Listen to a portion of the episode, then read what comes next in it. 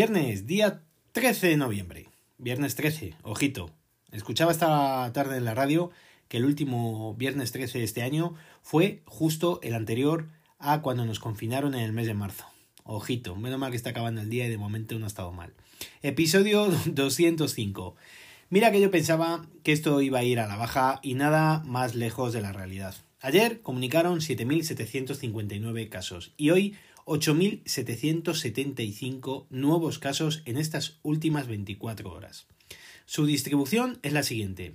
1.519 en Madrid, 1.293 en País Vasco, 1.208 en Cataluña, 789 en Andalucía, 672 en Galicia, 664 en Asturias, 630 en Aragón, 383 en Murcia, 311 en Extremadura, 275 en la Comunidad Valenciana, 226 en Cantabria, 218 en Navarra, 171 en La Rioja, 123 en Castilla-La Mancha, 111 en Baleares, 93 en Canarias, 45 en Ceuta, 28 en Castilla y León y 16 en Melilla. El número total de casos asciende ya a 1.458.000 591. En cuanto al número de casos diagnosticados en los últimos 14 días han sido de 234.280, con una tasa por cada 100.000 habitantes de 498,19. Bajamos de la psicológica cifra de los 500. Es una muy buena noticia. El número de casos diagnosticados en los últimos 7 días han sido de 102.896, con una tasa por cada 100.000 habitantes de 218,81. Respecto a los casos diagnosticados con fecha de inicio de síntomas en los últimos 14 días, han sido de 64.882, con una incidencia acumulada por cada 100.000 habitantes de 137,97. Y respecto al número de casos diagnosticados con fecha de inicio de síntomas en los últimos 7 días han sido de 18.141, con una incidencia acumulada por cada 100.000 habitantes de 38,58. El número de casos que han precisado hospitalización con fecha de ingreso en los últimos 7 días han sido de 5.121, siendo el total de 175.477. En cuanto al número de casos que han ingresado en UCI con fecha de ingreso en los últimos 7 días han sido de 433, con un total de 14.734. El número total de pacientes COVID es de 20.296, con un porcentaje de camas ocupadas del 16,15%. En cuanto al número de pacientes COVID en UCI, son de 3.125, con un porcentaje de camas ocupadas del 31,75%. El número de ingresos por COVID en las últimas 24 horas han sido de 2.117, con un total de 2.241 altas realizadas también en las últimas 24 horas. A ver si seguimos esta tendencia y seguimos con mayor número de eh, altas por eh, COVID que no de ingresos. Veremos a ver si es verdad y podemos seguir con estos datos. En cuanto al número de fallecidos con fecha de función en los últimos 7 días, han sido de 1.315.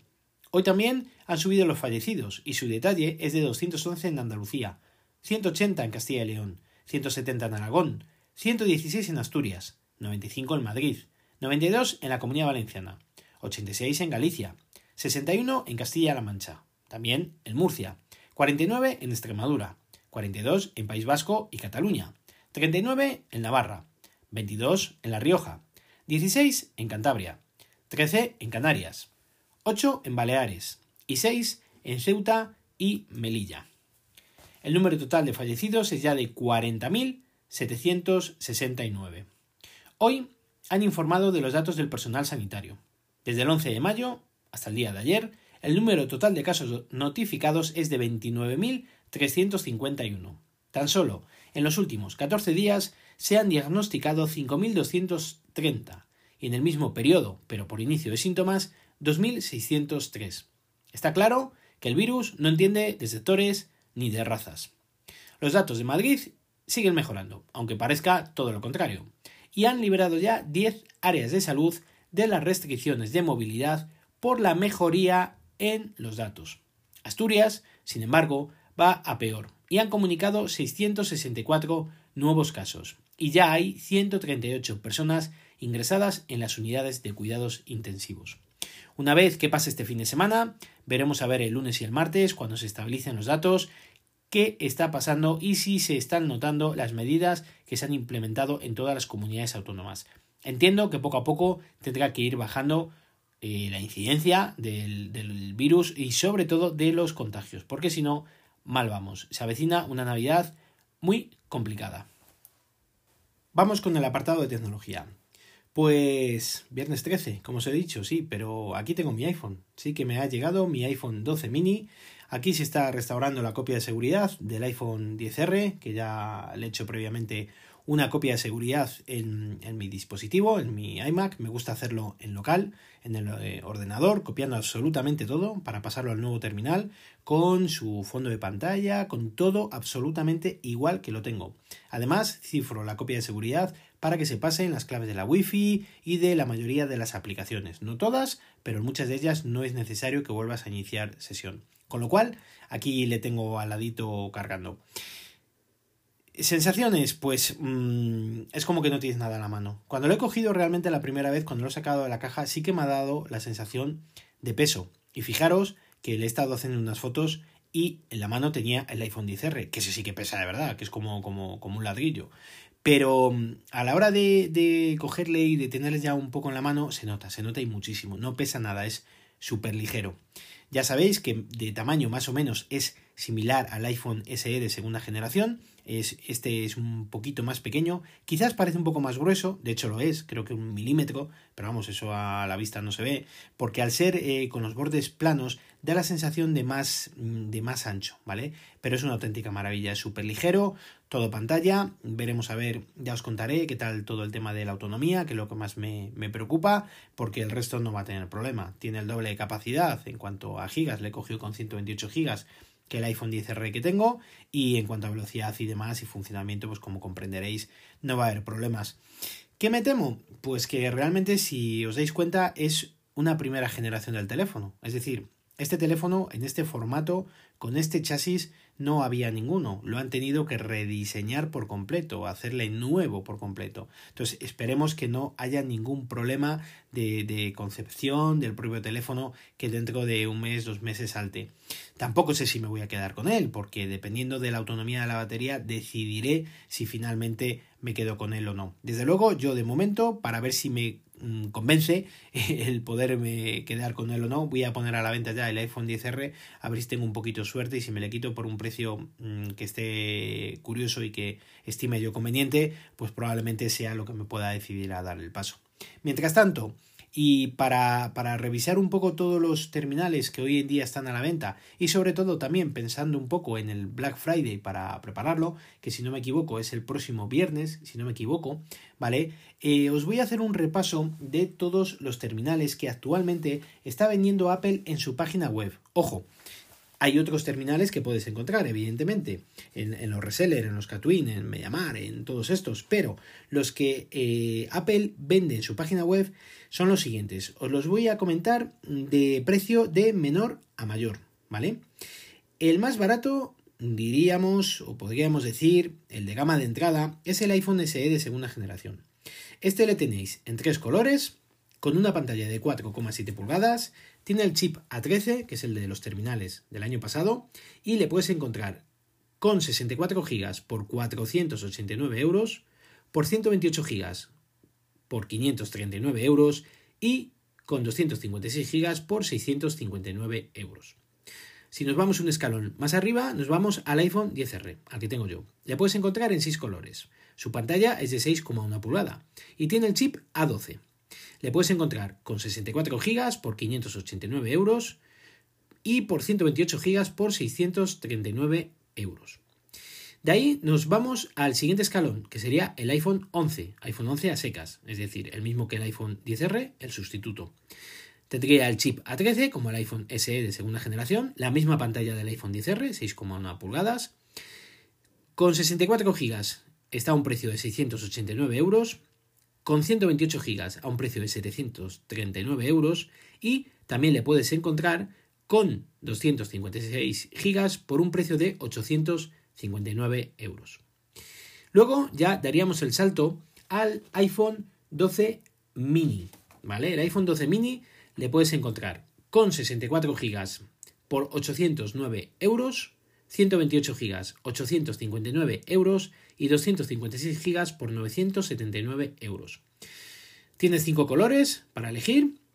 La pantalla es de 5,4 pulgadas y ya sabéis que tiene el nuevo chip A14. ¿Qué más podemos tener después? Pues por 909 euros, que sería el siguiente escalón, tendrías el iPhone 12 en 5 colores, 6,1 pulgada de pantalla y el chip A14, es decir, sería el iPhone 10R, su sustituto fue el iPhone 11 y ahora el iPhone 12. El salto, ya lo sabéis, con respecto a los otros dos, sobre todo la pantalla. La pantalla es una pantalla OLED que no tiene nada que ver con la anterior y además el cambio de diseño, que este es planito, con la pantalla plana, la verdad es que es una maravilla. Sobre todo, ¿eh? yo destacaría el cambio de la pantalla, ¿vale? Con 64 GB te costaría 909 euros. Por 128 GB, 959 euros. Y ya si quieres el de 256 GB, te tendrías que ir a 1079 euros. Subimos un escalón más. Nos iríamos al iPhone 12 Pro, ¿vale? iPhone 12 Pro a secas. Le puedes encontrar en cuatro colores. Tendría también las 6,1 pulgadas, ¿vale? El chip A14 sería igual que el iPhone 12. Sin embargo, cambia digamos que la construcción, los eh, bordes no es de aluminio, es de acero, el cristal por detrás es un, está como, como mate y evidentemente las cámaras, en vez de tener dos, tiene tres cámaras y bueno, muchísimas más cosas que no vienen a cuento. ¿Cuánto costaría? Pues ojito, que el más básico, este ya viene con 128 gigas por 1.159 euros, el de 256 gigas 1.279 euros y si quieres el de medio terabyte, 512 gigas, te tendrías que ir a 1.509 euros. Para finalizar, el tope gama, el iPhone 12 Pro Max. También le tendrías en cuatro colores. Este crece hasta las 6,7 pulgadas con el mismo chip A14 y el base de 128 GB te costaría 1.259 euros, el de 256 GB 1.379 euros y el de 512 GB 1.609 euros casi nada la del ojo y lo llevaba de la mano. Ya veis, todos estos terminales son los que ahora mismo están en venta oficial en la página web de Apple. Evidentemente, los más antiguos, digamos, o los de años anteriores, como el iPhone 11, iPhone 10R y demás, los podéis encontrar a precios mejores en otros sitios que no sea la web de Apple, ¿vale? Cada uno lo compra donde considera oportuno. Y también tenéis que tener en cuenta que todos estos que vende Apple, estos os aseguro que todos estos, si se los compráis a Apple, vienen ya sin cargador. Hasta el iPhone 10R, el iPhone 11 y el iPhone SE de segunda generación. Yo le pillé con cargador todavía, el de SE de segunda generación, pero desde que han presentado todos estos, según han indicado, vienen todos sin cargador. Algo que habría también que tener en cuenta. Ya para terminar, ayer fijaros que os dije no pienso instalar MacOS Big Sur hasta el fin de semana. Pues que va, tuve un rato, agarré el portátil, le di a actualizar y dije, venga, ánimo, ánimo, ¿en qué momento? Nada, me daba errores, daba errores, el servidor no funcionaba, no había forma de actualizarlo, así que cogí, lo apagué y dije, mañana será otro día. Y mañana es otro día, de hecho ya le he puesto a actualizar, por lo que estoy viendo que le tengo aquí al lado ya es actualizado, veo ahí mi careto en, en la pantalla principal y en principio sin problema. Hoy ya no ha habido ningún error de conexión con el servidor. Se ha instalado, lo probaré a ver qué tal y os contaré el próximo lunes. Ya sabéis que el fin de semana no hay podcast, a no ser que pase algo que conlleve hacer un, podcast individual. Y de momento hasta lunes, pues nada, no, no nos veremos. Tened mucho cuidado el fin de semana, cuidaros, hacer las cosas bien y nada más, amigos y amigas. Que paséis un gran fin de semana. Si queréis contarme algo, ya sabéis que lo podéis hacer al mail elgafaspodcast.com o en Twitter como arroba elgafaspodcast. Recuerda visitar mi blog, os dejo la dirección de las notas del episodio. Un saludo a todos y gracias por vuestro tiempo.